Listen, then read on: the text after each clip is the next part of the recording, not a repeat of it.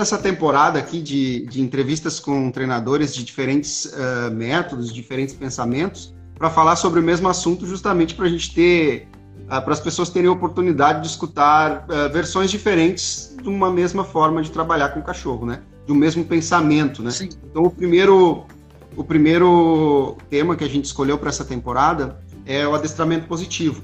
Na, na entrevista passada, de quinta-feira passada, que normalmente são nas quintas-feiras, mas hoje a gente está fazendo na terça. Uh, de quinta-feira passada a gente entrevistou o Bruno Leite. Bastante gente assistiu, muita gente não concorda, muita gente concorda. O Bruno é um cara um pouco considerado um pouco radical por alguns uh, treinadores e também muito admirado por outros. Então hoje eu resolvi, eu também já entrevistei o Murilo, que é um adestrador mais mais misto e também um pouco mais teórico, porque ele é um cara que estudou psicologia e análise do comportamento. E também estudei, eh, também conversei com o César Wilkes, que é ele é treinador de cães de esporte. Então agora a gente vai conversar com você, que trabalha com algumas ferramentas uh, diferentes das, da que os outros treinadores trabalhavam. Alguns, acho que o César também usa as ferramentas parecidas com, com as suas, mas bem diferente do Bruno Leite, né? Eu, eu acredito que seja Sim. diferente em muitos pontos. Então você pode ficar à vontade para se apresentar para todo mundo, como eu faço para todos os convidados. Pode ficar à vontade para se apresentar sem pressa e eu vou deixar você falar à vontade. Pode se apresentar com calma aí. Bom, boa noite, minha gente. Desculpem os problemas técnicos no início aí, né? É, meu nome é Raquel. Eu tô na frente de dois projetos que eu acho que são super interessantes. Educação Canina é o meu trabalho que eu faço diretamente com meus clientes, eu faço bastante atendimento presencial, eu faço treinamento de cães domésticos urbanos.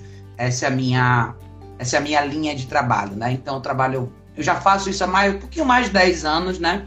Eu acho que como muitos outros profissionais, a gente eu entrei nesse universo muito pensando nessa dinâmica do cachorro doméstico urbano mesmo, porque eu cresci numa geração onde os cachorros ficavam mais no quintal, a interação dos cães com as pessoas era um pouco diferente apesar das pessoas terem bastante cachorro, não tinha muito essa dinâmica do cachorro na vida real das pessoas, né? Então, quando eu tive o meu primeiro cachorro, eu, como adulta, eu quis mergulhar um pouquinho mais sobre nesse, nesse tipo de assunto, né? Então, foi mais ou menos aonde eu comecei a gravitar para esse tipo de coisa. Não necessariamente comecei pensando nisso como a minha carreira, o meu projeto de vida, mas para mim, para o meu cachorro. E eventualmente eu fui expandindo e comecei a ajudar outras pessoas, né?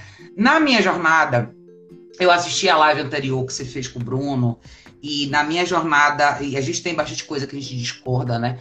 Mas eu comecei. As pessoas começam de formas diferentes, né? Nesse trabalho. Eu comecei muito pensando no lado mais primitivo dos cachorros.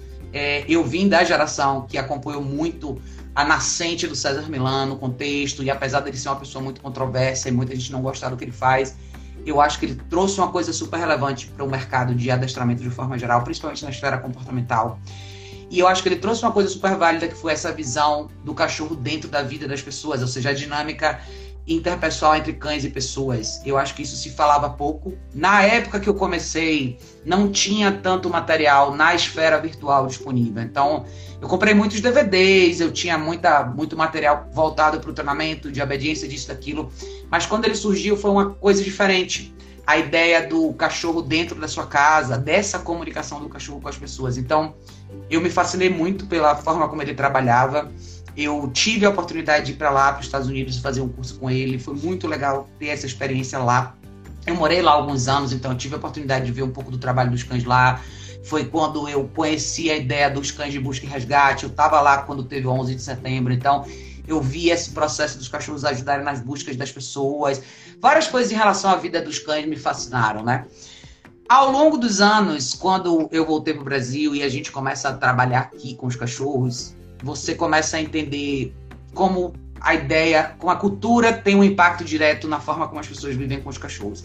Ao mesmo tempo que eu acho que a gente progrediu no sentido de, beleza, o cachorro não é mais aquele ser que fica só lá no quintal, ele agora faz parte da nossa família. Eu acho que a gente também encontrou alguns quebra-molas aí no caminho, no sentido de como fazer esse cachorro se encaixar, né? Se a gente pensar, você falou, né, o tema que você está trabalhando esses, essas últimas lives é o adestramento positivo.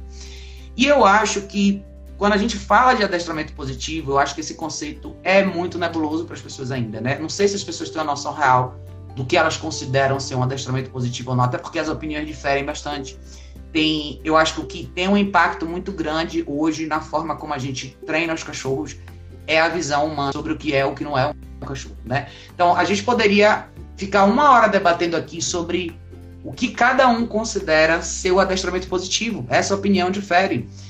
Às vezes, se a gente separa, né, o que é o positivo para o cachorro e o que é o positivo para você, tem muito de percepção nesse contexto. Então, na última live teve muita discussão nos comentários, muita gente falando uma coisa, muita gente falando outra, porque muita gente pensa que o adestramento positivo é o que é bom para o cachorro. Até aí é o lado bom do adestramento, vamos dizer assim, né? a parte legal do, do, do, educar o cachorro, da domesticação. Mas o que, que é legal? Se a gente conversar, eu tenho certeza que nós dois poderíamos concordar em várias coisas que a gente considera legal e discordar. Por exemplo, tem muito do seu lado pessoal, de identificação pessoal. E eu sou uma pessoa que não gosta muito de confusão. Então, para mim, uma festa com um monte de gente, um karaokê, eu não acho legal. Mas outras pessoas poderiam achar legal. Tem gente que adora esse tipo de programa. Do mesmo, da mesma forma que, de repente, sentar e discutir sobre um assunto histórico, para mim pode ser fascinante, para você pode ser super tedioso. Então, eu acho que a definição do positivo, ela é abstrata e ela tem muito de percepção. Mas, se a gente fosse falar de cachorro em si, né? Se você, eu acho que tudo volta para o seu objetivo final, e eu acho que até o Bruno fez um ponto que eu acho válido que ele fez. Quando você em algum momento perguntou para ele sobre o objetivo final do trabalho dele, ele disse o objetivo dele, que é diferente do meu, por exemplo, entendeu? Então eu acho que às vezes fica claro por que as pessoas consideram um adestramento positivo, outro não. Exemplo, vamos dar um exemplo na prática, tá? Quando você pensa em trazer um animal para sua vida, você nunca pode esquecer quem você está trazendo em construção de relação. É diferente de você trazer um amigo para morar com você ou morar com seu familiar. Você está trazendo um ser de uma espécie diferente, logo você tem que construir uma ponte, vamos dizer assim, para se comunicar com aquele animal, para que ele entenda de verdade como seu mundo funciona. Quando a gente pensa em domesticação, boa parte da domesticação é tirar muito do que existe de natural do cachorro tudo dentro do nosso apartamento, da nossa casa, é não natural. É, tudo, todas essas coisas são diferentes para o cachorro. Então, seu cachorro tem que entender como é que ele lida com isso daí. Com a sala que tem uma televisão, uma máquina de lavar. Eu tenho certeza que você já deve ter visto cachorros que se assustam quando a máquina de lavar faz barulho, ou quando alguém liga o liquidificador ou o sacador de cabelo. Por mais que você queira pensar que criar associações positivas ajuda e ajuda no processo. Eu acho que todo mundo faz isso em, até um certo ponto, principalmente na fase inicial do cachorro com você. Vai chegar um momento que o cachorro já entende o que aquilo representa e ele vai escolher ter uma reação ou outra, né? Então, quando a gente fala de problemas das pessoas, e eu acho que você, Wilson, você mexe bastante nisso, você lida muito com cachorros que foram resgatados, pessoas que adotaram cachorros que vieram de abrigo, que vieram de rua, de maus tratos, XYZ. Quando a gente fala desse, desse, dessa gama de cachorros que foram descartados por uma razão ou por outra, a gente vai encontrar muitos desses cachorros que não necessariamente nasceram na rua. São cachorros que às vezes tiveram a casa e moraram com a família durante o período X. E muitos desses cachorros são descartados pelos problemas mais simples. Você sabe melhor do que eu. Cachorro que pula nas pessoas, que pula e rasgou o, vestido da pessoa, ou fez xixi na árvore de Natal, ou fez xixi no sofá, ou destruiu alguma coisa da casa essa parte da história as pessoas não gostam de contar, que muitos desses cachorros são deixados de lado por causa disso. Isso é uma coisa muito triste, né? E se você pensar que boa parte desses cães tiveram bastante desse lado que as pessoas consideram ser positivo, que é afeto, paciência, carinho, bastante comida, trabalho de indução e assim vai, às vezes a gente tem que se perguntar o que, que faltou para esses cachorros. Eu acho que na era do César Milan, é, a tríade que ele usava muito de exercício, disciplina e afeto e tal. Hoje eu entendo que para muita gente isso é muito abstrato. Para as pessoas esse conceito fica muito no ar e as pessoas acabam não materializando. Todo mundo concorda, tem que ter disciplina, tem que ter afeto. Mas o materializar isso para muita gente é difícil. Então, o problema que eu vejo hoje na cultura não é dos adestradores que trabalham com, com, com que eles consideram ser positivo, mas é nesse, nesse bloqueio que as pessoas têm de falar sobre disciplina. Eu acho que todo adestrador, todo mundo que trabalha com cachorro usa coisas positivas, porque, de novo, é uma questão de percepção. Outro exemplo, a gente estava falando sobre isso no webinário agora do, da turma que a gente está fazendo. Tem uma das nossas alunas que tem um cachorro, um border, você já deve ter ouvido falar, essa história acontece toda hora, os borders são super acessíveis. São cachorros que não necessariamente priorizam a relação de interação física com as pessoas. Eles gostam mais de outras coisas. Um cachorro como esse prefere muito mais caminhar mais com você, ou fazer uma outra atividade com você, mas não necessariamente são os cachorros que querem que você fique apertando e pegando e fazendo carinho.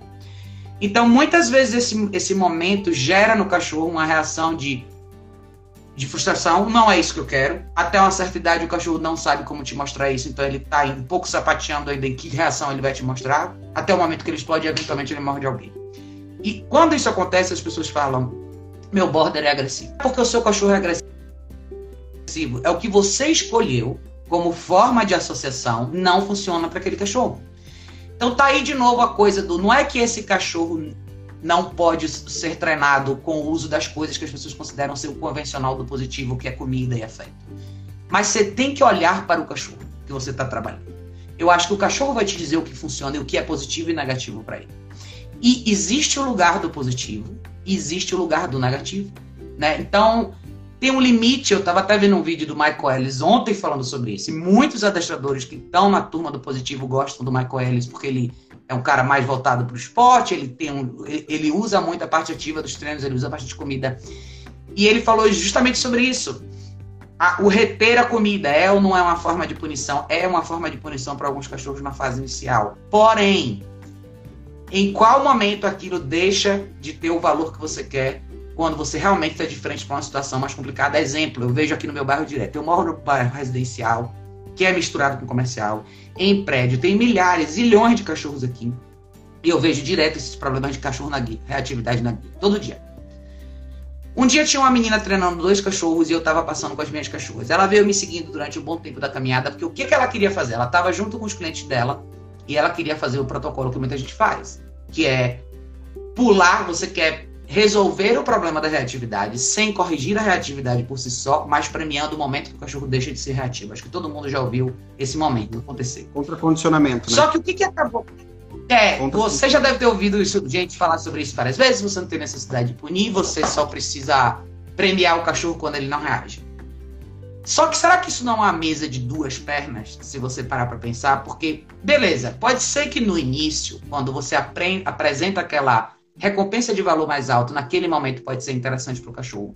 Mas será que você não pulou a etapa de mostrar para o cachorro que ele não pode fazer? Para depois você recompensar pelo que ele fez de correto? Então, basicamente o que aconteceu na situação foi ela estava com, com, com, os alunos dela, os clientes dela, os dois cachorros e, e o casal. E ela quis chegar perto de mim. Várias vezes eu saí do caminho dela, mas ela veio sempre para mim. E em um momento eu falei, eu vou deixar, eu quero ver o que, é que vai acontecer. E o que aconteceu foi exatamente o que eu imaginei que ia acontecer. Ela veio, os cachorros explodiram, ela e os donos ficaram o tempo todo tentando chamar a atenção dos cachorros com a comida e não adiantou nada. Eventualmente eu saí do raio de visão dela e ela quis dar comida para os cachorros e a comida nem representou aquilo ali que deveria representar para eles naquele momento. Porque a vontade de chegar até os meus era maior. Então, quando eu acho que gente, é importante a gente pensar assim, vida real, certo? Vamos falar de vida real dos cachorros. Eu não posso manter, nesse caso em particular, esses dois cachorros sem sair aqui no bairro, porque é o único lugar que eles têm para andar. Não seria real eu pedir para essas pessoas, olha, já que os seus cachorros reagem assim nesse bairro, vamos para um outro lugar. Será carro, que isso não seria botar o cachorro no carro, daí carregar para outro lugar, para um bosque onde não tenha. Será que não vai acontecer em outro lugar? Ou será que assim a única alternativa que eu teria que dar para o meu cliente nesse caso seria: olha, você só vai poder passear com seu cachorro se você for, sei lá, lá para o Parque Vila Lobos e andar sozinho? Será que isso é real? Entendeu? E eu penso muito nisso porque eu atendo 99% das pessoas que eu atendo moram em prédio, moram em apartamento, vivem em bairros muito similares ao meu tem bastante cachorro nos bairros o tempo inteiro. Então, a realidade é o que, que não aconteceu. Não foi mostrado para esses cachorros o limite dessa caixa até onde eles podem ir. Porque, ok, você pode não gostar de outros cachorros. Eu não vou forçar uma interação entre você e outro cachorro mas eu vou pedir respeito quando você vê outro cachorro. São coisas diferentes que eu acho que as pessoas têm que lembrar. Não é todo cachorro que gosta de interagir com outros cachorros e cada cachorro é indivíduo. Tem cachorro, você tem vários cachorros, eu também tenho, eu sempre tive múltiplos cães. Então você vai ter grupos de cães e cada um vai ter uma particularidade. Tem cachorro que, tipo assim, beleza, eu não gosto daqueles cachorros pequenininhos.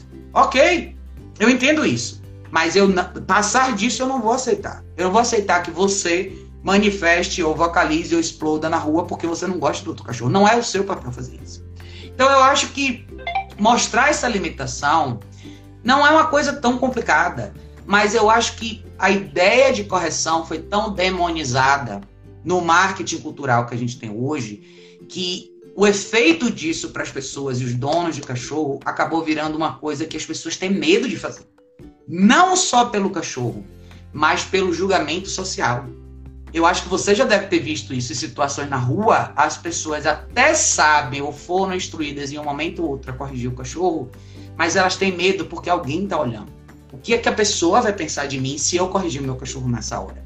E eu acho que o produto final disso são inúmeros, são inúmeros bairros com, que tem um trânsito caótico de cachorros, que as pessoas não conseguem ter uma caminhada legal, porque o cachorro está sempre avançando em alguém. E quando a preocupação da gente é mais sobre o julgamento alheio do que o cachorro em si, aonde será que está o real bem-estar do cachorro? Né? Eu acho que isso é uma coisa que a gente tem que pensar. Limitação e consequências representam preservação, se você for parar para pensar. Tem muita gente que fala assim, ah, mas o cachorro te obedece porque ele tem medo da correção. Por que o cachorro te obedece porque ele tem medo da correção? Eu sempre falo que o treinamento ele é 90% construção e você vai ter talvez uma porcentagem menor do que 10% onde você vai ter que corrigir o seu cachorro. Se você fizer do jeito certo, você vai passar uma boa parte do seu tempo construindo o que você quer e na construção você vai lapidar essa pedra nos momentos que você precisa.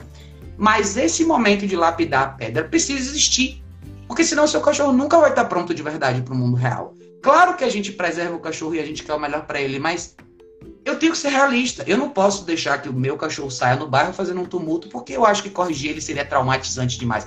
Olha, eu sei que você é mais jovem do que eu, eu vou fazer 45 anos esse ano. Eu venho de uma geração onde disciplina era uma coisa muito normal. E as pessoas da minha geração tinham muito mais respeito pelos pais, pelos professores, pelos mais velhos, porque existia uma limitação muito clara até onde a gente podia ir. A gente não podia rebater, conversa com gente mais velha. Se seu pai falasse que era hora de você dormir, você ia dormir, não tinha conversa do porquê. E eu sei que as coisas mudaram, tem muita coisa legal que aconteceu de lá para cá no sentido de conversa e diálogo, mas você tem que pensar na realidade que a consequência ainda precisa acontecer. Você quer ver um outro exemplo que eu vejo? Eu moro perto do Parque do Ibirapuera. É um lugar que muita gente gosta de ir com os cachorros. Poderia ser um lugar incrível. Por que, que não é um lugar incrível? Primeiro, as pessoas que levam, começaram a levar os cachorros para o parque são as pessoas que não conseguem caminhar com eles na rua. Então o parque virou o plano B. Porque soltar. no parque eu posso soltar. É, eu posso soltar e deixar o cachorro extravasar.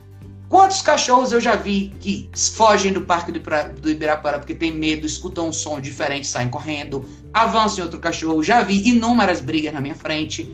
Então, se o parque fosse um lugar onde as pessoas que têm cães que são bem educados, que são bem treinados, que passaram por esse processo de instrução, pudessem ir para tomar um sol, para bater um papo, para conversar, para o cachorro esticar as pernas, seria fantástico. Mas não é. E a gente tem que se perguntar o que é está acontecendo com esses cachorros, por, onde, gente, onde nós estamos falhando como profissionais no sentido de comunicação e que, me, que mensagem está sendo passada para as pessoas. Porque não é justo se você se colocar no lugar de uma pessoa que nunca teve cachorro e a primeira experiência que a pessoa tem e ela entra na internet, ela começa a procurar sobre cachorro e ela é imediatamente bombardeada pela ideia de que o seu cachorro é essa figura de porcelana, que você não pode dizer não para o cachorro, que se você discordar do cachorro em algum momento, o cachorro vai ficar traumatizado. Se você não sabe nada, você vai se sentir totalmente atacado e falando: Meu Deus, e agora o que, que eu faço? Mas aquela pessoa me disse que eu não posso fazer, eu envio em todo lugar dizer que eu não posso fazer isso. E o que, que acaba acontecendo com esses cachorros? A pessoa silenciosamente desiste do cachorro e passa o cachorro para frente ou larga o cachorro na rua. Então, eu acho que quando a gente fala de adestramento positivo, a gente tem que ser muito claro explicar para a pessoa que sim, você pode construir milhares de coisas, de coisas com o seu cachorro usando a comida do dia. Eu tiro meu chapéu porque eu faço isso bastante. Principalmente se você falar na esfera de obediência, coisas novas. Um cachorro cru, que não sabe sentar, deitar, andar do seu lado, voltar para você. Tudo isso na fase de filhote você pode fazer com comida do dia. Ou até com um cachorro que você acabou de pegar. Você pode construir uma série de coisas com isso. Mas e os cachorros que não têm esse apetite todo por comer? E os cachorros que não gostam dessa interação física? O que é que você faz com eles? E esses cachorros existem. Eu, eu já atendi milhares de cachorros assim. A verdade é, mesmo que esse cachorro passe por essa fase, como é que você vai provar que é isso mesmo? Por exemplo, recall. Você está trabalhando um cachorro para voltar para você.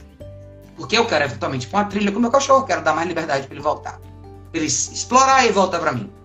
Eu posso começar esse treinamento com a guia longa e com a comida do dia. Massa. Vai funcionar. Mas e no dia que nessa trilha meu cachorro esbarrar com um coelho morto? Será que o coelho morto não vai ser mais interessante para ele do que seja lá o que for que eu tenho na minha mão? E será que eu sempre vou ter que ter na minha mão aquele potinho com um monte de fígado cortadinho? Ou se você mesmo que você quisesse, falasse, beleza, você vai ter. Mesmo assim, um dia a situação vai se apresentar que alguma coisa vai ser mais interessante para o seu cachorro. E agora? Eu conheço uma menina que foi cliente minha, que foi morar no Canadá e ela trabalhava num grupo de meninas que fazem um trabalho fenomenal de trilha com cachorro lá. E as meninas perderam uma Beagle assim. Por quê? Porque a cachorra viu alguma coisa que foi mais interessante para ela, saiu correndo, passou na estrada e foi atropelada. Quantas histórias assim você já não ouviu? Então, às vezes a gente pensa esse pensamento de que correção vai traumatizar o cachorro, que qualquer coisa no pescoço do cachorro vai ter trauma disso e o cachorro vai trazer isso pro lado emocional. Gente, não é bem assim como vocês estão imaginando. Não é, tá? Cachorros são muito mais fortes do que vocês imaginam. É, a resistência deles é muito maior. Eles transcendem com muito mais facilidade de um minuto para o outro. Se tem uma frase correta, é o cachorro sim vive o momento. Absolutamente. Mas a correção não é porque você está com raiva, porque você está com ódio do cachorro ou porque você está frustrado. É porque a correção são as outras duas pernas da mesa que precisam existir para a mesa continuar em pé. Se você quer garantir que o seu cachorro realmente vai ter confiabilidade nas coisas que você ensinou para ele, ele tem que entender a limitação do que você está pedindo, que é não negociável naquele momento. É como você pegar um cachorro que, sei lá, é um cachorro com mais spray driver e fica agitado quando ele vê pombo na rua. Beleza, se sua rua tem pombo, o que, que você vai fazer? A minha rua tem um monte de pombo e eu tenho uma cachorra assim. Se eu não corrigir ela, andar com ela seria um desastre no meu bairro. Eu teria que todos os dias colocá-la no carro e ir para outro lugar. Mas eu quero andar aqui, aqui é o meu bairro. Ela tem que aprender a lidar com isso, porque pombo não existe só aqui. Vai existir em outro lugar. Então, ela precisa aprender. Não, não ensinar a ela a limitação de, de o que fazer quando ela vê um pombo na frente dela, não é privar ela de uma informação importante para a sobrevivência dela dentro do meu contexto de família. E é isso que eu penso, entendeu? Então, eu acho que a, a informação fica nebulosa para as pessoas e eu acho que a argumentação acaba sempre indo para um, uma balança desnivelada, vamos dizer assim, que é ou você ama o seu cachorro ou você usa enforcador. Ou você ama o seu cachorro ou você enforca. Ou você ama o seu cachorro ou você dá choque, entendeu? E isso não é um argumento real, isso é um terrorismo mental, na minha opinião, que faz com que as pessoas escolham dois lados de um precipício que sempre vão dar errado. Você tem momentos certos para corrigir. Se a correção faz parte do seu dia a dia, você vai ter um cachorro mais confiável. Você vai ter uma super relação com o seu cachorro. Ah, você vai destruir a relação com o seu cachorro. Gente, correção não é pegar um cabo de vassoura e sair batendo na cabeça de um cachorro que não está fazendo nada com você, tá? É simplesmente parte de uma informação super importante que o cachorro precisa ter. E eu acho que você, eu sei porque você, eu sempre acompanho o que você faz, eu sei que você estava sempre envolvido com, essa, com essas questões de causa animal, de cachorros abandonados. Você sabe disso, que é verdade. Quantos cachorros, gente, são doados por besteira? Eu já passei por situações de atender pessoas. Não tem muito tempo, no final do ano passado, é, uma menina que resgatou um cachorro de um ano, cachorro novo, na época um pouquinho mais, da mais ou menos da idade da minha mais nova, que viveu num abrigo, nasceu num abrigo, viveu lá. O cachorro totalmente amedrontado de tudo, não tinha noção de nada. Mas ela não estava preparada. Ela toda aquela situação que se apresentou na casa dela, ela começou a entrar em pânico. O cachorro estava cavando um buraco no quintal para se esconder. Quando todas as, as coisas que eu sugeri para ela fazer, que entrariam como limitações para o cachorro, para que você pudesse construir esse cachorro de zero para cima, ela não estava disposta a fazer. Então aí você vê, às vezes, é o produto do. E eu perguntei no final para ela, por que, que você pegou esse cachorro? Ah, eu falei, por que você pegou esse cachorro em particular? Tinham, sei lá, 60 cachorros no abrigo. Por que, que você escolheu esse? Ah, porque ele estava escondidinho no cantinho. Então, às vezes, você tem as pessoas que se permitem serem levadas pelo lado emocional, mas essa carga elas não estão preparadas para assumir. Não é? Cachorro medroso é um cachorro difícil de trabalhar. Você tem que construir ele aos poucos. Então, tem todo um processo com o cachorro assim. E você, esses são os cachorros que não aceitam comida e não aceitam toque físico. E agora, o que é que você faz? Você sabe disso melhor do que eu. Você trabalha com esses casos sempre. Então, Às vezes as pessoas falam, ai, tadinho, só, só tem que abraçar, tadinho. Não é isso, gente. Não é. Já existe um problema. Você tem que entrar para resolver. E você precisa aprender a se comunicar com o cachorro. E até o início. Se a gente nem fosse para uma coisa muito longa, a gente fosse falar de introdução de guia para um cachorro que é próximo do selvagem. Você acha realmente que esse cachorro não vai mostrar objeção? Você acha que você vai botar uma guia no pescoço dele? Ele não vai se debater que nem uma cobra, pular para cima, rolar no chão. Se você falar assim, ai, eu vou usar o peitoral, você nem vai conseguir botar um peitoral no cachorro desse, porque você não vai é conseguir chegar ainda. perto dele. É pior ainda, porque você é precisa é dominar o cachorro inteiro para colocar uma peitoral. E Raquel, uh, entrando num, num, assunto um pouco mais, mais, mais técnico, na verdade, um pouco antes de entrar nesse assunto um pouco mais técnico, tem coisas que as pessoas consideram punitivo, que até mais punitivo do que uma do que uma coleira no pescoço, do que um enforcador, do que um e-collar, que é que são ferramentas até mais básicas, que são pessoas que se deixam muito levar pelo emocional. Como eu tenho clientes que acham um absurdo colocar o cachorro na caixa de transporte Acho um, ah, um, quase um maltrato você colocar o cachorro na caixa de transporte para ele esperar um tempinho ali para depois você levar ele para o lugar certo de fazer as necessidades. Mas daí não acha um maltrato o cachorro fazer necessidade no lugar errado, a pessoa fazer uma gritaria com o cachorro meia hora depois, quando o cachorro já não está entendendo porcaria nenhuma. Daí as pessoas já não acham isso um maltrato. Então tem muito tem muita questão emocional envolvida, né? De, de, de, de uma construção social que foi feita em relação ao que é bom e o que é ruim para o cachorro, né? Esquecendo tudo, tudo, todo um, esquecendo todo um contexto natural da espécie, esquecendo, esquecendo tudo, né? Como você citou o caso de, de cães que, que não aceitam guia, né? Que é, eu já peguei casos, por exemplo, de um eu peguei uma vez um caso de um cão, eu vou, vou dar um exemplo de caso bem, bem, pequeno, assim, bem curto. Uma vez que ele não queria subir a escada e eu não precisava que ele subisse a escada. Eu me lembro, na verdade, mas o dono precisava que ele subisse a escada. E ele morria de medo de subir a escada. Era um, era um bulldog francês de uns 3, 4 anos e eles já tinham feito um trabalho de adestramento antes. O treinador ficou dois meses colocando comida nos degraus da escada e o cachorro subiu dois degraus. Dois degraus em dois meses. E eu cheguei no primeiro dia, perguntei como tinha sido feito o trabalho, eu falei, ah, foi oferecendo comida e tal. Daí eu falei, olha, eu acho que eu vou conseguir fazer isso mais rápido. Fui lá, coloquei a guia no pescoço, o cachorro nunca tinha usado guia. Vi que ele não, não relutou muito com, com o uso da guia. A primeira vez subi correndo a escada com ele, ele travou, travou no primeiro degrau, travou no segundo, no terceiro ele destravou, subiu. Desci de novo, na descida ele nem travou. Subi de novo a primeira vez, ele travou só no primeiro, segundo já subiu. Na terceira vez eu peguei a guia, subi com ele. Subiu sem travar nenhuma vez, desci. Na quarta vez, eu eliminei a guia, subi, chamei ele e recompensei lá em cima. Ele subiu. Isso em 20 minutos. em 20 minutos. Olha que coisa fantástica que você acabou de descrever, que eu acho que assim, isso acontece o tempo todo. O que que você fez por esse cachorro? Não é esse o real bem-estar, se você parar pra pensar. Você não eliminou um, um bloqueio que o cachorro tinha frente a alguma coisa que não representava nada para ele, ele simplesmente não sabia como fazer. Era um estresse então, contínuo. O que, que você fez? Era um estresse contínuo de não conseguir. Você, você eliminou o estresse e você simplesmente mostrou pro cachorro: Ó, oh, eu vou te mostrar. Você não sabe fazer isso, né? Eu vou te mostrar como fazer. Vem aqui. Ai, meu Deus, tô com medo. Não tem problema, eu tô aqui. Vem aqui. Essa foi a conversa que você teve com ele. E o que que você fez? No final, quando ele tinha atravessado todo esse obstáculo, beleza, tá aqui a sua recompensa no final. Massa. Acabou o problema, não temos mais esse problema. Então, às vezes eu fico pensando, por que, que será que as pessoas têm uma visão tão ruim quando você pode eliminar um problema bem mais rápido sem ficar deixando, mantendo o cachorro constantemente naquele nível de estresse?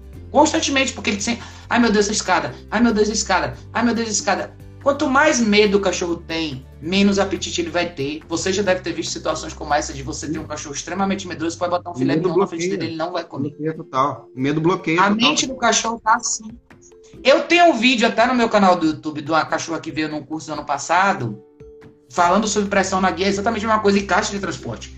Ela tinha uma caixa de transporte na casa dela, só que a, a menina tinha, não tinha tanta certeza, então deixava a porta sempre aberta. Ela só entrava na caixa quando tinha comida. Quando não tinha comida, ela não entrava. E ela precisava que a cachorra ficasse alguns períodos na caixa, porque a cachorra dela já tinha mordido outras pessoas e assim vai. O meu vídeo tem 7 minutos. O que, que eu fiz com a cachorra? Um trabalho de pressão na guia. Trabalhei a objeção dela.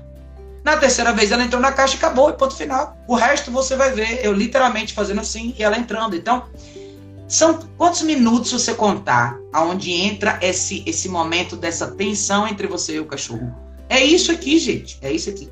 Para você depois disso passar para um passar passar deixar a não ter mais aquele problema. Beleza, agora a caixa não é mais um problema. E a própria ideia da caixa de transporte era gasto ter falado, porque para muita gente é uma coisa nova. Quando eu comecei a falar da caixa de transporte, as pessoas, ai meu Deus, corro, galera, o caixa vai ficar preso. Gente, caixa de transporte é uma das coisas mais antigas do mundo. Todo mundo, as pessoas que trabalham com cachorro usam isso há milênios. A caixa de transporte nada mais é do que um lugar para o seu cachorro descompressorizar e descansar. Quanta gente tem problema com o que você falou, educação sanitária, cachorro fazer xixi pela casa inteira. Não tem nada mais simples do que você fazer essa alimentação no início. Além de você prover para o seu cachorro um lugar para ele descansar, você evita tanta coisa. Comportamento destrutivo, xixi cocô pela casa inteira, o cachorro picotando seu sofá, picotando sua almofada, não dá para você colocar no cachorro uma expectativa de que, beleza, eu trouxe o cachorro para casa hoje, eu vou deixar ele solto e eu vou sentar para assistir Netflix, vou tomar banho, ele vai fazer todas as escolhas certas. Não é assim que funciona, gente. Como é que o cachorro vai saber que o lugar dele fazer xixi é naquele cantinho versus o meio da sua sala, versus em cima da sua cama? Será que é, isso é, é esse é o meu lance? Eu acho que quem priva o cachorro de correções no momento certo você, na realidade, está privando o cachorro de informação. Eu dei esse exemplo um dia numa live que eu fiz, que eu falei: se eu tivesse que ir para sua casa, eu vou de carro para. Sair Florianópolis agora. Eu ia falar Porto Alegre, mas eu tô indo de carro para Florianópolis. Eu nunca viajei para lá. Eu vou pegar seu endereço e vou pôr no Waze. Se o Waze fosse um adestrador puramente positivo, será que ele ia me corrigir na hora que eu virasse na estrada errada? Ele não ia falar nada, porque se a ideia é você não lida com comportamento ruim, você espera para premiar o comportamento correto, será que eu não ia parar no Mato Grosso em vez de na sua casa? Ele não estaria me privando de uma informação importante que ia fazer com que eu chegasse no meu objetivo mais rápido? E tem muita gente que fala assim: ah, o que vocês fazem é preguiça de treinar, porque vocês têm preguiça de treinar. Gente, não tem preguiça nisso. Tem bastante trabalho envolvido na construção de um cachorro. É, não é que você vai fazer um exercício de cinco minutos e você não vai fazer mais nada. Todo dia é repetição, é consistência no que você faz. Cada dia você limpa um pouco mais o seu processo, ele fica melhor. Mas dizer isso, eu acho assim, eu acho eu acho que ficou uma coisa tão ríspida, tão rude das pessoas que não não querem entender de verdade o que a gente faz, não veem um valor nisso. E eu sempre digo para todas essas pessoas o seguinte: se você faz diferente, massa, faça diferente. Mas mostre para as pessoas o que elas precisam fazer do seu jeito, porque no final, nenhum de nós aqui vai poder treinar todos os cachorros do mundo. Nenhum de nós aqui vai alcançar todas as famílias que têm dificuldade com seus cachorros. Hoje, em 2020, com Instagram, Facebook, YouTube, se você realmente tem um bem-estar dos cachorros no seu coração, faça vários vídeos mostrando o seu processo. Fale assim, olha, eu vou ensinar para vocês aqui como fazer o treinamento todinho de um cachorro ou toda a reconstrução de um cachorro medroso, reativo, XYZ, com essa ferramenta aqui e com esse potinho de comida aqui. Massa! Mostre! Pelo menos você está dando uma alternativa para as pessoas fazerem do seu jeito e para cada um experimentar sozinho. Você falou uma coisa muito importante. A gente está tá vivendo hoje numa cultura movida 100% pelo emocional. Por isso que eu acho que isso é um terrorismo emocional, psicológico. É tudo que entra de, direto no seu lado do tipo, olha, todo mundo vai te odiar, olha, você está sendo isso, olha, você você é um, sei lá as palavras que as pessoas usam. Já fui xingada de todo tipo de nome que eu já me esqueci, mas é como se você fosse a, a figura ruim, a bruxa na vassoura, que só, só aterroriza, aterroriza os cachorros.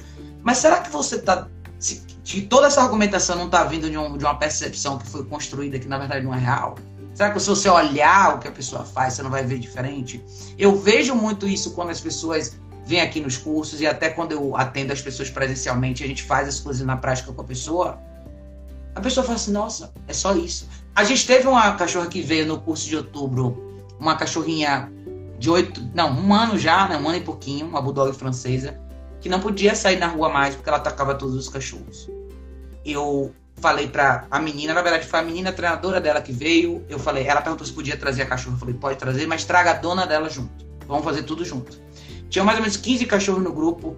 Eu falei, eu vou te mostrar como é que você pode fazer esse processo do jeito certo, usando dois equipamentos de treinamento, a prong e a e-cola. Tem esse vídeo no meu canal do YouTube. Aquela vez foi a primeira vez que ela andou no meio daquele grupo de cachorros inteiros sem ter nenhuma reação. Tem muita gente que vai enxergar o vídeo e não vai saber aonde eu estou corrigindo a cachorra. É assim, é simples assim. É simplesmente uma questão de direção. Eu acho que muitos cachorros estão sendo privados de informações super importantes que eles precisam ter para que eles consigam estar e conviver bem com as pessoas das famílias deles. Quando a gente priva as pessoas desse tipo de informação, o resultado é desastroso. A caixa de transporte, para mim, é uma coisa que todo cachorro tinha que ter. Todo cachorro tinha que ter o seu espaço de descanso. Às vezes a gente olha e pensa que o dia do cachorro tem que ser uma diversão. Eu sempre pergunto para a pessoa assim: o que, que você quer que o seu cachorro faça à noite? Qual é o seu pensamento? Você quer que ele faça o quê? Ah, eu quero que ele durma. Por que ele não pode dormir ali? Ah, porque a porta está fechada. Qual o problema da porta estar tá fechada? Seu quarto, você, você, dorme de porta aberta ou seu quarto, seu, seu quarto não fica fechado? Além de você ficar no seu quarto, você fica na sua cama, que é um espaço menor ainda. E mesmo que a porta do seu quarto estivesse fechada, o seu apartamento está fechado. Não é que de noite você fica zanzando pela casa, você deita e dorme, não é isso? Se eu pego um cachorro que eu adotei semana passada e deixo ele solto aqui de noite, enquanto eu vou tomar banho, enquanto eu vou dormir, Quantas oportunidades de erro eu estou dando para esse cachorro? Entrar no lugar errado, fuçar na varanda, entrar no lixo, morder fio. Será que isso é justo para o cachorro? É como se eu me mudasse para a China amanhã e você vai me receber lá e você vai falar assim: olha, Raquel, aqui ninguém fala português, todo mundo fala chinês. Mas eu não vou te ensinar chinês para não te traumatizar. Eu vou deixar você descobrir sozinha. Conforme você for acertando, eu vou marcando, mas se você errar, eu não vou falar nada. Quantas vezes eu vou entrar no banheiro masculino achando que é feminino? Quantas vezes eu vou cumprimentar as pessoas um jeito que é contrário à cultura dessas pessoas? Você entende o que eu quero dizer? Então, eu acho que é, é muito mais lógico se a gente pensar, se a gente racionalizar. Correção é a coisa lógica que tem que acontecer em algum momento. Não basta só eu marcar o que eu quero que o cachorro faça de correto. Eu preciso deixar claro para ele aonde vai a limitação de certas situações. Então, assim, eu não posso ter um cachorro que todas as pessoas que chegam na minha casa, ela vai pular em, as cachorros vão pular em cima da visita. Se eu quero pro cachorro, a sensação é ótima. Ele está se, ele tá se auto-recompensando porque ele faz uma coisa que ele gosta de fazer. Como é que ele vai saber que eu discordo? Como? Será que só o fato de eu esperar ou ignorar esse tumulto todo acontecer, esperar o cachorro se acalmar e pagar o cachorro, será que se eu pensar na sequência por si só, eu não estou pagando ou recompensando exatamente o que eu quero extinguir? Porque se o cachorro vai lá na minha visita, pula na visita. E a única coisa que eu falo pra visita é não interaja com o cachorro. O cachorro faz isso durante 10 minutos e quando ele termina, ele senta em algum lugar, eu pago. Se eu pensar na sequência inteira, o que é que eu recompensei? Eu recompensei o não controlar o impulso e correndo para a porta, pular na visita, fazer uma farra e depois sentar. Foi isso que eu recompensei. Então, eu, eu, eu, eu deixei de dar a informação mais importante para o cachorro, que é esse primeiro momento que era para você estar quieto aqui. Você disparou, isso tá errado. Ele nunca vai saber se eu não, se eu não mostrar para ele como é que isso tá errado. Eu só tenho, eu não posso sentar o cachorro no sofá e conversar, e explicar. Eu tenho que fazer acontecer. Então, acho que esse é o grande lance. Desculpa, desculpa te, te interromper, uh, mas eu vi na, na live passada, na live do Bruno Leite, que ele citou, uma parte ele citou que, o, que existe um estudo científico que fala sobre o estresse dos cães, referente ao uso de punições. Uh, não, uh, não, não sei direito qual o estudo que ele citou, mas eu vi que você meio que refutou aquela informação referente ao estresse. É, porque o que ele. E, ele o que, então, que, que, que você explane um pouco mais sobre isso. Você acha que o treinamento positivo ele estressa mais ou ele estressa menos do que o treinamento com o uso de algumas ferramentas que vão punir o cachorro quando ele errar? Eu acho que estressa, o treinamento positivo estressa mais, e não sou eu que acho, é um estudo de 2008 de Skakel, que mostra, eles fizeram um estudo com 40 cães, certo? metade do desse grupo, o, o, o, o processo era simples. Para todo mundo entender o que Gente, estudo científico é um pilar, é, um, é uma, um conceito em cima de, de uma tríade, que é você tem que observar um comportamento, testar uma teoria e comprovar a sua teoria. Tá? Isso é o que caracteriza um estudo científico. Nesse estudo, 40 cães foram pegos para fazer um trabalho simples, que era passar num, num, num, terreno onde tinham outros cachorros e se manter na posição junto com o seu dono. Esse era o estudo, era simples. Metade do grupo foi treinado com reforço positivo, ou seja, os cachorros nunca foram corrigidos, eles só eram pagos por se manterem na posição. A outra metade do grupo foi treinada com colar eletrônico, aonde existia uma marcação para quando o cachorro errava. O que, que eles queriam testar nesse estudo? os picos de cortisol do cachorro, ou seja, que identifica o grau de estresse que o cachorro entra quando alguma coisa diferente acontece. Foi comprovado nesse estudo que o grupo que foi treinado com coleira eletrônica teve uma resposta infinitamente melhor ao grupo que não foi. Por quê? Essa é uma situação de exposição. O cachorro tinha que passar por um corredor, uma, uma área aberta onde tinham outras pessoas com outros cachorros. E quando o cachorro que foi treinado só com comida reagia, o condutor não podia fazer nada. Ele só podia esperar o cachorro voltar para a posição para pagar novamente. Logo, esses cachorros foram testados e foi comprovado cientificamente que o nível de cortisol deles foi lá no alto. Por quê? Porque o tempo que o cachorro precisa para processar essa informação, se ele vai reagir mal, ele vai ficar reagindo, reagindo, reagindo, reagindo, reagindo. Todo esse tempo, o organismo dele está produzindo esse hormônio estresse. Versus o cachorro que no momento que olha para o lado e pum, você corrige, você corta. Você corta essa produção. Então, eu, eu traduzi esse, esse, esse artigo, coloquei no meu site, tem um PDF, todo mundo pode entrar lá e olhar. Então, quando eu discordei dele ali, é porque nós, como profissionais, é nosso papel, se a gente quiser citar estudos científicos, a gente tem que falar sobre a realidade. Eu não sou uma pessoa que fica citando estudo científico todo dia, mas se você tiver que citar, você tem que dizer o que lá, o que você acredita, que você, você confia na história, ciência, você tem que dizer o que, que ela mostrou. E esse estudo não é antigo, tem 12 anos atrás. Então, na verdade, se você até pensar lá nos primórdios, a caixa de Skinner, tudo isso daí, a caixa de Skinner nada mais do que era uma caixa de limitador, uma limitadora. Você botava o animal lá dentro e a caixa estava em cima. A caixa já limitava os movimentos do cachorro. Então, quando as pessoas gostam muito de usar essa argumentação e falar sobre não, porque os veterinários dizem isso. Gente, veterinário não é treinado na parte comportamental de cachorro nenhum. Veterinário fala sobre saúde e muitos veterinários têm, tentam entrar, às vezes, sapatear nesse mundo e dar indicações desse tipo. Ah, você está mexendo no nível de estresse do cachorro. Você fez o teste para saber. Porque nesse estudo eles fizeram, com os 40 cachorros. Foi comprovado que todos os cães que estavam sendo treinados com colar eletrônico responderam infinitamente melhor. Por quê? Porque ele teve a informação que ele precisava no momento certo. Por isso que eu gosto tanto do colar eletrônico eu acho que ele é tão preciso nesse sentido. Então você evita que o cachorro suba para essa montanha russa de estresse, entendeu? Sim. E Raquel, você é, tem esse estudo de 2008, que eu já conhecia esse, esse estudo. Muitos adestradores positivistas uh, falam que esse estudo já é um estudo antigo, que ele não vale mais, ele é um estudo antigo, mas eu acho que não quer dizer que ele não vale mais, ele só é um pouco mais antigo do que alguns outros estudos mais recentes. Os outros estudos mais recentes, você não acha que eles foram. Eles foram. Uh, eu não vi mais estudos recentes nesse mesmo contexto, que foi esse de, de 2008. Os outros estudos mais A recentes, é? eles foram colocados, mas foram estudos em situações de mais uh, superficialidade, sabe? Em situações de, de treino esportivo, em situações de, de, de ambientes programados. Então não teve mais nenhum outro estudo, não que eu saiba, uh, que testou cães uh, naquele nível de realidade, com, com cães reativos perto ou com outro passando perto de cães em um nível de realidade desse estudo de 2008 que, que refutou esse estudo de 2008. Por isso que eu acho que ele ainda é bastante válido. É, é que sabe o que acontece? A comunidade que se baseia nisso, você sempre tem que pensar assim.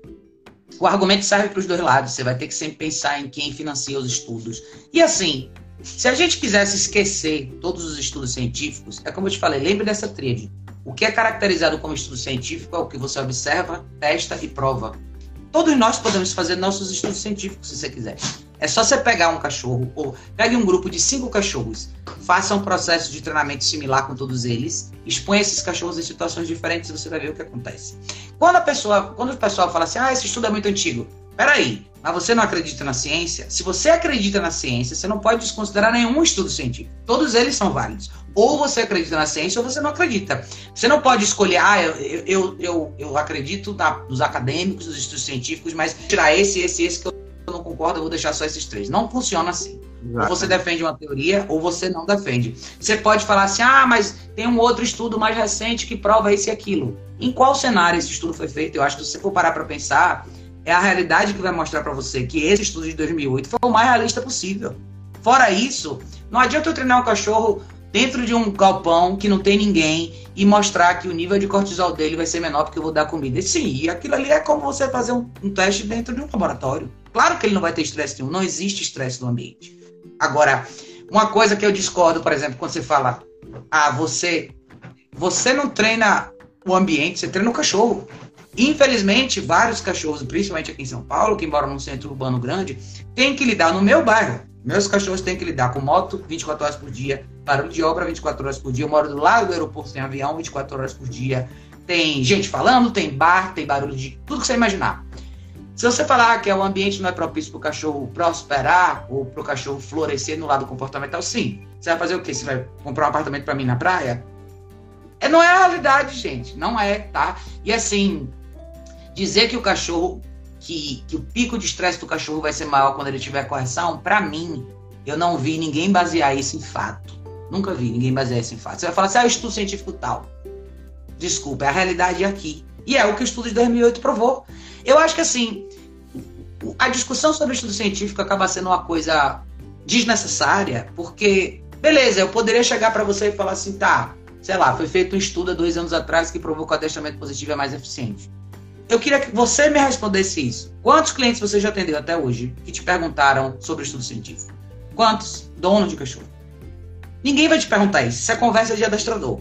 Isso é diálogo de grupo de adestrador, de WhatsApp, a gente que está nesse mundo que entra nesses estudos e olha. Mas o dono do cachorro não interessa para ele isso. Interessa para ele o quê? Como eu vou resolver o meu problema? Qual é a sua proposta? Como é que a gente vai resolver o problema desse cachorro? Os obstáculos que essa argumentação criam para um cliente que você vai atender é toda essa hesitação que o cliente eventualmente vai ter na sua frente, porque alguém falou mal da caixa de transporte, alguém falou mal da coleira eletrônica, alguém falou mal do enforcador. Você tem que desconstruir tudo isso para a pessoa eventualmente entender até onde ela pode chegar. Eu posso falar para você uma coisa: todo mundo fala mal da Prong Color. Eu nunca apresentei essa ferramenta para um cliente que não se apaixonou na mesma hora. Falou assim: meu Deus, eu quero isso aqui para mim. Porque não é a cara da ferramenta, é o que você conquista com ela. E eu, eu sou uma pessoa que advogo tanto por equipamento de treinamento, porque eu sei fazer coisas manualmente, eu sei fazer. Mas eu não posso esperar que o meu cliente saiba fazer como eu. Eu atendo muita gente idosa, eu não posso esperar que um idoso de 65 anos corrija fisicamente o cachorro dele. Não vai acontecer. Ele precisa de uma força maior. Ele precisa de alguma coisa que empodere nem ele só, nesse sentido. Nem só corrigir o cachorro fisicamente, mas também como ter a expertise de treinar. Por, por, eu, eu cito o meu exemplo, por exemplo. Eu, a forma com que eu treino independe da ferramenta. Eu posso treinar um cachorro para andar ao lado com peitoral, eu posso treinar um cachorro para andar ao lado com enforcador, com o que for. Mas eu tenho que ter a noção de que o meu cliente nem sempre ele vai ter a mesma expertise que eu tenho para fazer todo esse processo, não vai ter a mesma expertise que eu tenho de prever a situação, se ele está com o cachorro usando uma peitoral para eu não uh, chegar no ponto daquele cachorro me dar um trancaço de me jogar de joelho no chão. Uh, então eu tenho Sim. que pensar em todas essas questões antes de propor uma ferramenta para o meu cliente, né? Então, como você citou Sim, porque... o exemplo de pessoas idosas, né? Também treino muito cão de pessoa idosa. Então eu treino, eu tenho que treinar esse cachorro para andar muito devagar. Então eu treino, inicio o treino treinando com, com os reforços positivos, treinando para esse cachorro andar muito devagar. E depois eu tenho que apresentar para esse cliente uma ferramenta que, no caso de algum de algum imprevisto que a rua como eu sempre digo, não tem como você treinar tudo o que acontece na rua. A rua não existe você Sim. treinar, preparar o cachorro para tudo que tem lá, porque a rua tem muita coisa. Então eu preciso apresentar para o meu cliente uma ferramenta que não vai fazer com que o cachorro dele fuja, que não vai fazer com que ele desloque o ombro de lugar, que não vai fazer com que ele caia no chão e que seja uma ferramenta segura, que ele precise precisou controlar o cachorro, ele puxe aquele cachorro fique perto dele, né? Que aquele cachorro não não resista com tanta com tanta intensidade é, de força quando, quando for numa situação de, de, mais, de mais emergência, porque sempre pode aparecer uma situação de emergência. Aqui eu já tive várias situações Não. de acontecer um cachorro solto Com vir certeza. cima, um cachorro solto vir para cima, um por... eu uma vez tomei um tombo de bicicleta com um Golden que quase me arrebentei inteiro e o Golden não tinha medo de nada. Até que eu estava andando com ele de bicicleta próximo a um portão eletrônico, o portão eletrônico abriu em cima dele. Ele tomou um susto, entrou Olha. dentro da bicicleta e me derrubou com tudo.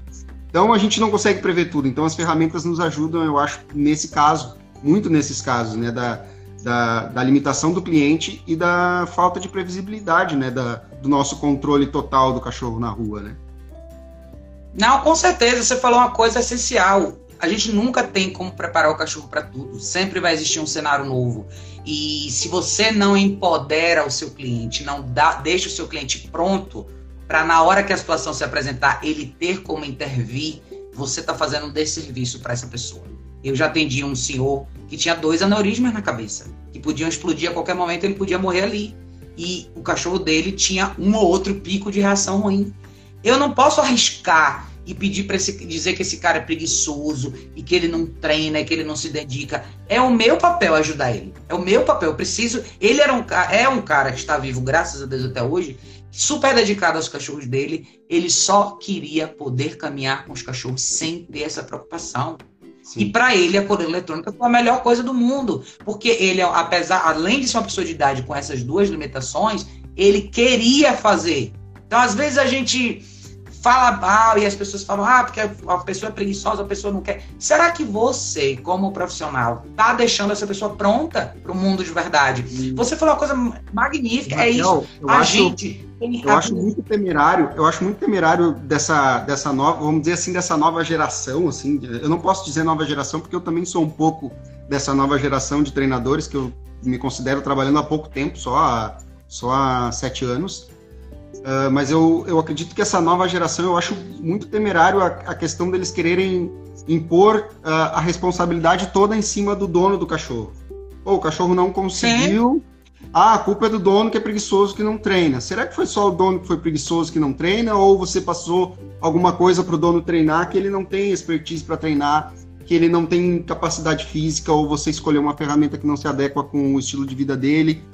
Ou as pessoas não pensam nos poréns que estão dentro do próprio do, da própria forma dela trabalhar. Então eu acho que daí a gente acaba se colocando dentro de uma caixa de ah, eu sou adestrador positivo, eu não posso fazer outra coisa. Ah, eu sou ah, eu sou o adestrador que só usa o e-collar, eu não posso usar comida. Então a gente Sim. acaba se colocando dentro de uma caixa e colocando o cliente junto. E às vezes o cliente não cabe Sim. dentro daquela caixa. Exatamente. Eu acho que você tá certíssimo. Eu, ó, as pessoas às vezes falam de mim. Eu uso bastante comida. Nossa, como eu uso comida com os cachorros, com os filhotes, na introdução do cachorro em casa. Eu, eu gosto de dar uma série de alternativas para o meu cliente, porque eu quero que ele dê certo. O que eu não vou fazer é colocar o cliente numa situação e exigir que ele seja como eu. Eu estou fazendo isso há 12 anos e eu ainda estou aprendendo. Eu não posso falar que o cara tem que saber o que eu sei. Ele não vai saber. Wilson, tem gente que tem dificuldade para segurar a guia, você sabe disso. Quantas vezes, quando você está atendendo um cliente e você vai colocar o seu cliente para andar com o cachorro, quantas vezes você fala, relaxa o braço, põe a sua mão mais para cá, relaxa a sua mão. Que para a gente é absolutamente automático. absolutamente automático. A gente, a gente nem pensa nisso, mas para a pessoa é importante esse passo. Como que eu vou segurar a guia? Por que, que será que meu cachorro não está respondendo? Por que a minha pressão na guia não está funcionando? Então, eu acho que a gente tem que pensar nesse mercado, que é um mercado para pessoas também. A gente não pode condenar todos esses cachorros e falar assim: ah, você é preguiçoso, o cachorro não é, é para você. O que, que a gente vai fazer? Por isso que a gente tem uma superpopulação de cachorro carente no mundo. Porque a gente não está empoderando as pessoas ou educando as pessoas para que elas acomodem esses cachorros. Olha, eu sei porque minhas cachorras todas eu peguei da rua. O Zico foi o único cachorro que eu comprei. E eu adoro todos os cachorros, eu não tenho nada contra quem compra cachorro, pelo contrário, acho que as pessoas têm que escolher o cachorro que elas querem, porque o ponto não é a superpopulação de cachorro abandonado. O ponto é quantas pessoas educadas a gente tem no mundo que podem ficar com esses cachorros. Se a gente educar a população, todos nós como profissionais, se nós fizermos a nossa parte, se a gente sentar pelo menos uma vez por semana, trocar uma ideia com a nossa audiência, tirar as dúvidas das pessoas, mostrar como faz as coisas, será que a gente não está sim promovendo uma cultura de pessoas mais educadas, mais prontas para ter cachorro, é como eu falei, nenhum de nós aqui vai poder atender todos os clientes do mundo. Tem muito mais famílias com problemas com cachorro do que existem profissionais para atender. Se a gente pode educar as pessoas de uma maneira racional, deixar claras as alternativas, as pessoas vão ter mais sucesso. De repente, nem todo mundo vai precisar contratar e você não vai perder dinheiro por isso. Você vai estar tá salvando uma série de cachorros que podiam amanhã estar tá debaixo do viaduto, porque ninguém teve paciência para ensinar eles. Eu acho que é mais ou menos por aí. Eu penso muito nessa linha.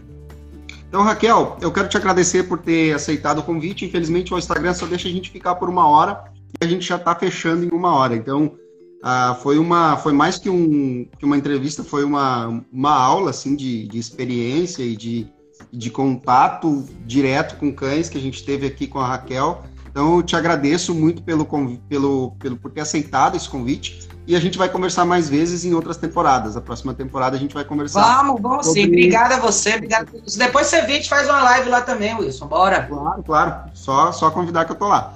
Uh, então essa live aqui ela vai para o podcast também no Spotify. Vocês podem escutar no, no carro ou no fone enquanto estiver caminhando com o cachorro. Ela tem quase uma hora, então é o tempo ideal aí de você caminhar com um cachorro grande num dia de frio, como está agora. Então, bota o fone e vai caminhar, tá bom? Obrigado, Raquel, por ter aceitado o convite e até a próxima. Valeu, pessoal, por ter acompanhado. Valeu, gente. Obrigada. Até.